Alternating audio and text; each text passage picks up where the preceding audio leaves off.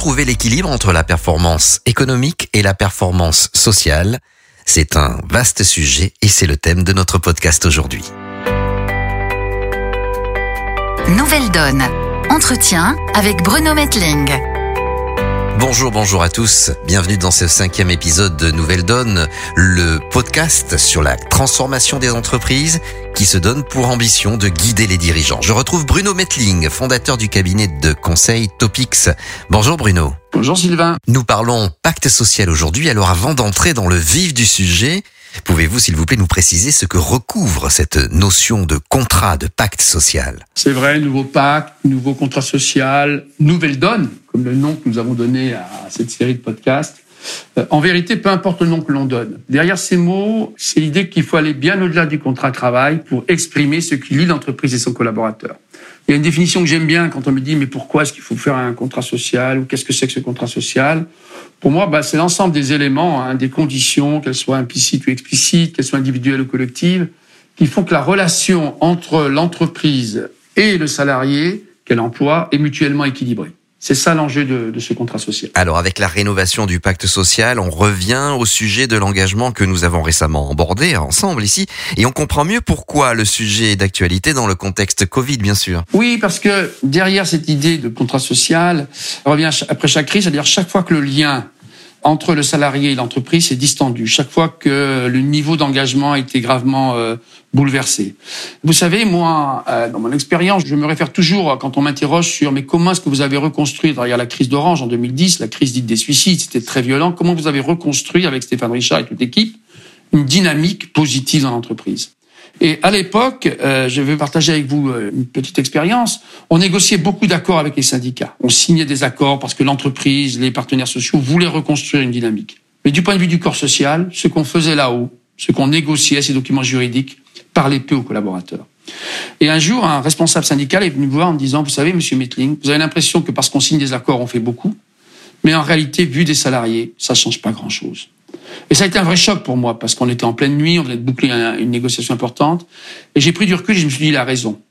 De temps en temps, il faut réexpliciter à destination des salariés les termes du contrat qu'on était en train de reconstruire à Orange. Et c'est un grand service. Et donc, quelques mois plus tard, Stéphane Richard a adressé à l'ensemble des 110 000 collaborateurs d'Orange en France le nouveau contrat social, où on exprimait en termes très simples ce qu'était le lien qu'on proposait, le nouveau lien qu'on proposait entre l'entreprise et ses salariés. Donc c'est ça la réalité d'entreprise. Alors nous qui nous intéressons à la vie des entreprises, on s'est tous intéressés, on a tous forcément entendu parler de cette crise euh, importante d'Orange que vous avez vécue et résolue de l'intérieur. Est-ce que vous auriez d'autres exemples, Bruno? Oui, de grandes entreprises, hein, en particulier, c'est dans lesquelles les liens sont très difficiles à établir entre la direction et, et chacun des salariés. Je ne peux pas citer tous les exemples, et en ce moment, j'accompagne de très grands groupes de services, d'industrie, dans la reformulation du contrat, parce qu'ils s'apprennent à prendre des mesures importantes, à modifier les conditions d'exercice du travail, avec le télétravail, etc. Ils s'apprêtent à faire des plans sociaux, et c'est très important de formuler le nouveau projet pour l'entreprise. Mais si je me réfère un petit peu au passé, c'est vrai qu'à la Poste, par exemple, après là encore une crise sociale importante, après le rapport Caspar, et sous l'impulsion de son président de l'époque, Dominique Bailly, elle avait également produit un nouveau contrat social. Renault aussi, après une crise en 2008 importante. Et précisément pour que l'on comprenne bien, revenons si vous voulez à ce que vous disiez à l'instant. Le contrat social, c'est donc ce qui va au-delà du contrat de travail. Ben, en fait, quand on regarde un petit peu euh, l'organisation du lien entre le salarié et l'entreprise, il y a tout en haut évidemment le code du travail, c'est un ordre social minimal qui s'applique à tous les salariés, qui est obligatoire pour toutes les entreprises. Et puis au plan individuel, c'est le contrat de travail. Le contrat de travail, c'est ce document qu'on signe et qui lit un petit peu, qui résume la relation entre le salarié et l'entreprise. Quand on regarde le contrat de travail et son contenu, on s'aperçoit que c'est très peu de choses le contrat de travail. Qu'est-ce qu'il définit précisément? Il définit le poste que vous allez tenir, la nature du travail que vous allez faire, le lieu où vous allez exercer, sous l'autorité de qui vous allez être et pour quelle durée, le régime de temps de travail. Et enfin, la rémunération. Entre nous, on sait bien que le lien entre un salarié et une entreprise va bien au-delà de ces éléments, même s'ils sont essentiels. Et donc, ce contrat social, cette ambition derrière le contrat social, le pacte social, va recouvrir tous les enjeux de qualité de vie au travail, tous les enjeux de la qualité de la politique ressources humaines, tous les enjeux de la RSE, les enjeux de la culture, etc., auxquels ces salariés sont de plus en plus attentifs, pour exprimer tout ce qu'est la richesse du lien entre les salariés et, son entreprise. Donc c'est vrai que les questions auxquelles on va répondre, du point de vue d'entreprise, c'est évidemment quelle est ma proposition que je fais à mes salariés, quelle est ma proposition de valeur, quelle expérience je leur propose aux salariés, qu'est-ce que j'attends en retour de leur part, c'est ça que l'entreprise va exprimer. Puis du point de vue du collaborateur, bah, c'est la logique inverse. Qu'est-ce que je peux attendre de mon employeur dans mon développement professionnel, dans le développement de mes compétences, etc. Et à quel niveau d'engagement me demande-t-il d'être et que je suis disposé à lui offrir? Pour que cette relation soit équilibrée entre l'entreprise et le salarié, on revient à cette notion, on l'a déjà évoqué, il faut vraiment qu'il y ait de la confiance. Oui, et, c'est pour ça qu'on parle beaucoup de ces contrats sociaux, de ce pacte social au moment des crises, parce que c'est vrai que les périodes des crises, par l'inquiétude qu'elles diffusent logiquement, elles entament la confiance entre le salarié et l'employeur. Dans un contexte comme aujourd'hui, où la situation financière de beaucoup d'entreprises, de petites, de beaucoup de, d'entités sont fragilisées, très fragilisées évidemment, que certaines n'ont pas d'autre choix que de déposer le bilan, que d'autres vont demander évidemment à faire des efforts importants, c'est dans ces moments-là justement qu'il faut travailler sur ce contrat, sur ce volet humain, qu'il faut définir un arbitrage entre les efforts, entre les logiques purement financières et de court terme, qu'on ne peut pas négliger bien sûr, et puis l'attention portée au capital humain, parce que l'entreprise, pour la plupart d'entre elles, heureusement, vont continuer à fonctionner. Et donc le fameux équilibre entre la performance économique et la performance sociale, ce fameux équilibre-là, évidemment, il est plus que jamais d'actualité en situation de crise. Alors, qu'on se comprenne bien, il ne s'agit pas du concept parfois un peu fumeux, parfois un peu superficiel, qui consiste évidemment à parler du bonheur au travail, à mettre des tables de baby-foot. Il faut le faire, bien sûr, hein, ou de, ping-pong, organiser des apéros, du yoga. Il faut le faire. Mais c'est pas ça le cœur du sujet. Le cœur du sujet, c'est l'attention réelle que moi, dirigeant, en période de crise, je porte aux collaborateurs. Est-ce que je suis tellement préoccupé par la situation financière de mon entreprise que je considère que la qualité de vie au travail, le bien-être des salariés, l'explication des efforts qu'il faut réaliser est un luxe que je ne peux pas me permettre? Ou est-ce qu'au contraire, j'embarque la dimension humaine, je considère qu'elle constitue le socle qui va permettre à l'entreprise de fonctionner aujourd'hui et demain que si je veux de l'engagement, de l'agilité, de l'initiative, il faut évidemment que j'exprime, que je m'explique sur les enjeux, sur les efforts que je demande. C'est ce que je ne cesse de répéter depuis des années. On ne construit pas une performance économique dans la durée sans performance sociale. Et à l'inverse, aucune performance sociale, aucune qualité de votre travail durable n'est possible sans performance économique. Comment faire comprendre, comment expliquer cette euh, relation entre la performance sociale et la performance économique dans l'esprit de beaucoup de salariés, de beaucoup de managers même, c'est totalement antinomique. Il faut créer un environnement propice à la prise en compte, encore une fois, des attentes et des besoins de chacun. L'entreprise, on le sait bien, a besoin de définir les conditions d'un nouvel équilibre économique. Le collaborateur attend qu'il y ait une proportionnalité des efforts entre ces mesures qui sont prises la répartition entre les différents partenaires de l'entreprise, les actionnaires, les dirigeants, les hautes rémunérations, les salariés eux-mêmes, un équilibre des efforts. Et puis, vous savez, si je prends un peu de recul, une fois qu'on sera sorti de la crise, il faut se rappeler que les principaux leviers de la création de valeur d'une entreprise, c'est sa capacité à innover et c'est la qualité du service qui est rendu. Dans les deux cas, la manière dont les collaborateurs se sentent au travail a un impact fondamental. À Orange, lorsque nous avons reformulé les termes du contrat social, les termes du pacte social, et qu'on l'a écrit et qu'on s'est engagé sur des éléments précis sur l'environnement de travail, la montée des baromètres sociaux, l'amélioration de la qualité de vie, la confiance a considérablement progressé. Vous savez, 76% des salariés actifs aujourd'hui souhaiteraient que leur entreprise les engage davantage à innover au quotidien. Pour la majorité des, des salariés interrogés, le premier facteur de reconnaissance qu'ils citent, c'est l'ouverture du management à la nouveauté et aux échanges. Aujourd'hui, par exemple, aucun contrat social ne peut se faire si on n'est pas capable d'expliciter, de renouveler les conditions, j'allais dire, d'ouverture au reste du monde, d'engagement dans la société.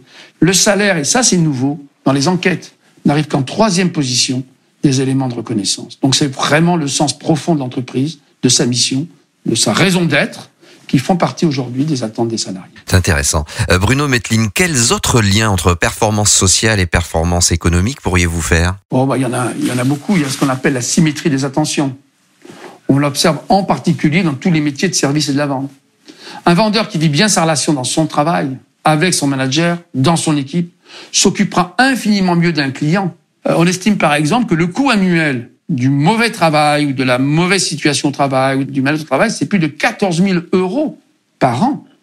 Donc c'est un investissement social, évidemment, à des impacts très directs, très forts sur la, la performance économique. Vous savez, fidéliser un client coûte 5 à 8 fois moins cher que d'en conquérir un nouveau. On voit tout de suite le lien à travers ce chiffre entre performance sociale et performance économique. Un autre effet, évidemment, qui n'est pas forcément au cœur des préoccupations de l'instant, du moment, mais on y reviendra, je l'espère, rapidement, c'est celui d'attractivité. Dans des métiers qui sont fortement euh, concurrencés, sur lesquels on a les mêmes besoins au même moment du côté de la tech, la qualité de la proposition sociale de l'entreprise est souvent essentielle pour capter les jeunes talents, qui sont évidemment les éléments clés de la performance de demain. Nouvelle donne avec Bruno Metling, notre podcast sur la transformation des entreprises, un sujet passionnant aujourd'hui, celui du contrat social euh, au sens large. Et, avec vous, grâce à vous, Bruno, on, on comprend beaucoup mieux de quoi il s'agit. Mais précisément, est-ce qu'il y aurait un risque Est-ce qu'il y aurait des risques pour les entreprises à ne pas se préoccuper de cette option que vous définissez comme évidemment primordiale et très importante? On en a déjà parlé ensemble. Le principal risque lorsque le contrat social est altéré, c'est celui du désengagement. On a fait une erreur grave ces dernières années. On a souvent euh, observé que le taux de conflictualité sociale, au sens traditionnel, mouvement social, grève, a beaucoup diminué. Oui, certes, mais c'est au profit d'un absentéisme moral. C'est au profit d'un désengagement qui se traduit par des retards, des erreurs, du gaspillage, moins de proactivité, moins d'initiative. Et puis par la progression du petit absentéisme qui augmente et du turnover qui se développe. Ce désengagement représente pour les entreprises un manque à gagner considérable. Le coût du turnover, c'est en moyenne l'équivalent de 63 jours de salaire, plus de deux mois de salaire.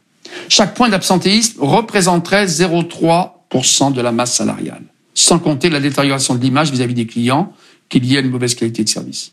Alors Bruno, nous avons la chance d'échanger avec vous qui avez cette euh, grande expérience au sein de nombreuses entreprises et, toujours et souvent en situation de crise. Alors on va en profiter. Soyons pratico-pratiques. En fait, donnez-nous vraiment un, un, conseil très concret. On fait comment pour renforcer le pacte social au sein de son entreprise et en particulier dans cette euh, situation actuelle? Pour que ce projet ait un sens, pour qu'il soit performant, il faut qu'il soit établi dans un lien vrai, réel avec le travail du quotidien. Ça, c'est vraiment le cœur, le sens, l'écoute, le projet et la capacité à partager, à partager les éléments. Le deuxième, c'est de développer l'employabilité. C'est pour moi la première des responsabilités, en particulier des DRH. C'est la première des responsabilités d'une entreprise. Je ne peux plus vous garantir l'emploi à vie. C'est fini. Les trajectoires professionnelles ne seront plus rectilignes. Vous serez dans deux ans à tel endroit, dans quatre ans à tel endroit. Ça, c'est derrière nous.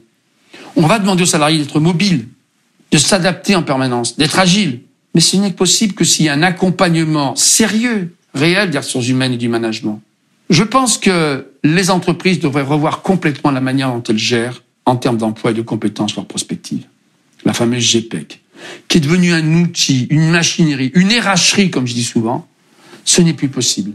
Donc il est vraiment très important de développer, d'investir fortement sur le développement des compétences des collaborateurs. Vous savez, 94% des salariés affirment qu'ils souhaiteraient rester plus longtemps dans leur entreprise si ces dernières avaient investi dans leur formation et le développement de leurs compétences.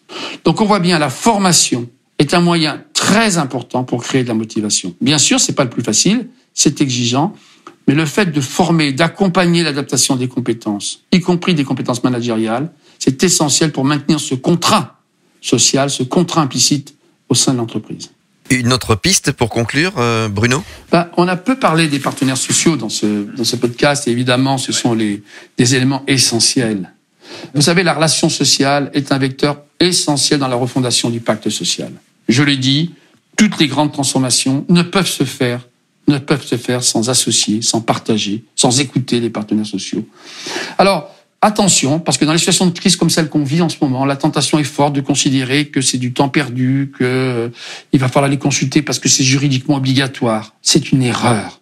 Je ne connais pas de situation de crise dans laquelle l'ouverture de l'ensemble des acteurs pour trouver la solution n'est pas présente. Et donc, plus encore en période de crise, il faut évidemment embarquer les partenaires sociaux. Parce que vu des salariés de leur engagement, si les partenaires sociaux signent des accords, ça veut dire qu'ils valident l'équilibre des efforts. Ça veut dire que dans le rôle de représentant des salariés, un équilibre a été trouvé entre l'entreprise, ses exigences, notamment économiques et financières, et puis le capital humain, le volet humain. Attention, plus que jamais, les salariés, leurs représentants ont une partie de la réponse à la crise? les dysfonctionnements du quotidien, ils les connaissent, ils les vivent mieux que beaucoup d'entre nous dirigeants de là-haut. Et donc les relations sociales sont un autre élément très important de l'engagement des salariés. Merci beaucoup Bruno Metling. C'était euh, ce thème du pacte social ô combien euh, important. À bientôt Bruno, nous reparlerons de tout cela et du reste. Au revoir. Avec plaisir. Au revoir. Nouvelle Donne. Entretien avec Bruno Metling.